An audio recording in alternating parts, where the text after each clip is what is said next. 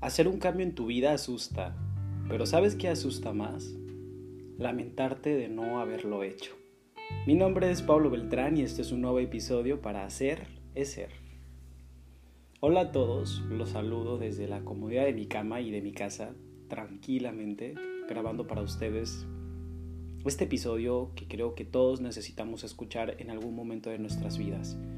El cambio, Creo que el cambio en nuestras vidas es lo más complicado a lo que nos enfrentamos, porque no sabemos cuándo realmente inicia. Y la respuesta es que inicia cuando menos lo imaginas, cuando menos lo planeas y cuando menos lo esperas. ¿Qué quiere decir esto? En la vida vamos todos los días caminando, esperando el momento indicado para, para tomar la dirección correcta. En algún momento de mi vida yo explicaba que Cambiar de destino es como un tren que pasa todos los días, por todas partes, en todo momento, en cada suceso, cada experiencia.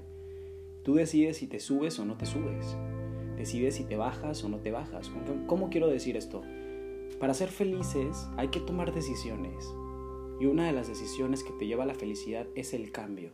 Al principio cuesta mucho trabajo. Al principio cuesta, al principio duele, al principio molesta Todas las personas cuando desechamos de nuestro cerebro una idea, un hábito, un apego, vivimos en un duelo. Duele. ¿Qué quiero decir con esto? Cuando tienes que terminar, tomar la decisión de terminar una relación,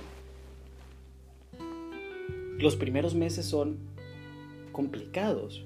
Los primeros meses he visto en la experiencia de, de mis propios ojos a mis relaciones cercanas, con esto quiero decir amigos, familia, primos, que al terminar una relación no saben qué hacer. Muchos de ellos sí tienen la gran madurez de, buscarse en sí mismos, pero muchos de, de ellos también buscan en otras personas lo que no van a encontrar. Hoy termino una relación, mañana hablo con mi pretendiente de hace años, veo cómo ha estado y me siento tranquilo, me siento ocupado, me siento distraído. El gravísimo error que los humanos cometemos. No puedes buscar lo que no estás preparado para encontrar.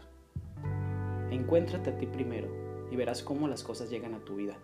Una de las frases posteadas el día de hoy en la página fue, con los ojos que veas la vida, es como la vida te va a ver a ti. Imagina, ¿cómo estás viendo la, cómo estás viendo la vida en estos momentos? ¿Con felicidad, con miedo, con amor, con rencor, con odio, con orgullo? ¿O con felicidad, tranquilidad, serenidad, sabiendo que la casualidad no existe y que todo lo que llega a tu vida es para una razón positiva. Todo lo malo llega para algo positivo, todo lo bueno llega para algo positivo, obviamente. Todas las personas llegan a tu vida por una razón, todas las personas se van de tu vida por otra razón importante.